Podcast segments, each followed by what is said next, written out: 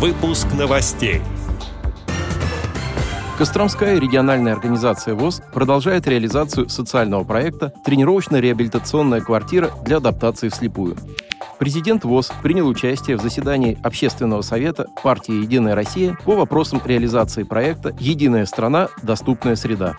Теперь об этом подробнее. В студии Антон Агишев. Здравствуйте. Здравствуйте.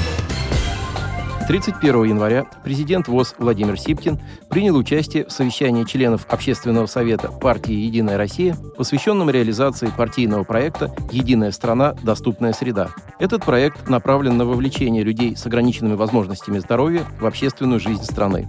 Его реализация позволяет вырабатывать эффективные подходы интеграции инвалидов в общество и формировать условия доступности объектов и услуг для людей с инвалидностью. В рамках проекта в 2023 году пройдет ряд мероприятий. Среди них Всероссийская инклюзивная детская гонка «Лыжня здоровья», фестиваль социальных сайтов «Мир равных возможностей», уроки доброты для школьников и другие. В ходе совещания были высказаны предложения по проведению новых активностей в сфере туризма и спорта. С предложениями Всероссийского общества слепых выступил президент ВОЗ Владимир Сипкин. Он отметил важность существования такого партийного проекта, который дает инвалидам реальную возможность улучшить качество жизни. При этом президент ВОЗ высказался о необходимости внесения изменений в Кодекс об административных правонарушениях, которые бы способствовали более четкому регулированию вопросов установления и выполнения квоты для приема на работу инвалидов. Необходимо увеличение штрафных санкций за неисполнение квотирования. Действующий механизм квотирования не позволяет в полной мере использовать его потенциал. Также президент ВОЗ призвал к расширению диалога государства и общественных объединений инвалидов.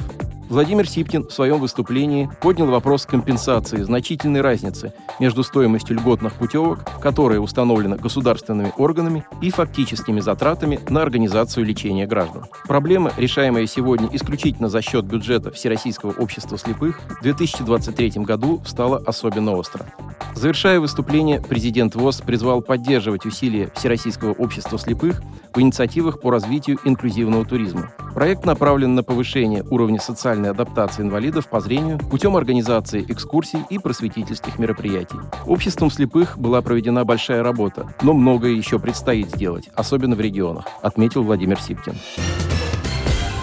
Продолжил свою работу социальный проект Костромской региональной и местной организации ВОЗ «Тренировочно-реабилитационная квартира для адаптации вслепую». Он получил финансовую поддержку из бюджета города Костромы в размере около 194 тысяч рублей. 26 января состоялось презентационное мероприятие проекта с участием заместителя главы администрации города Ольги Ворониной, представителей Костромской региональной организации ВОЗ, участниками проекта и волонтерами. Цель проекта – помочь людям с нарушением зрения обучиться бытовому и пространственному ориентированию с использованием специализированных средств реабилитации, научить их пользоваться современной домашней техникой и озвученной электроникой.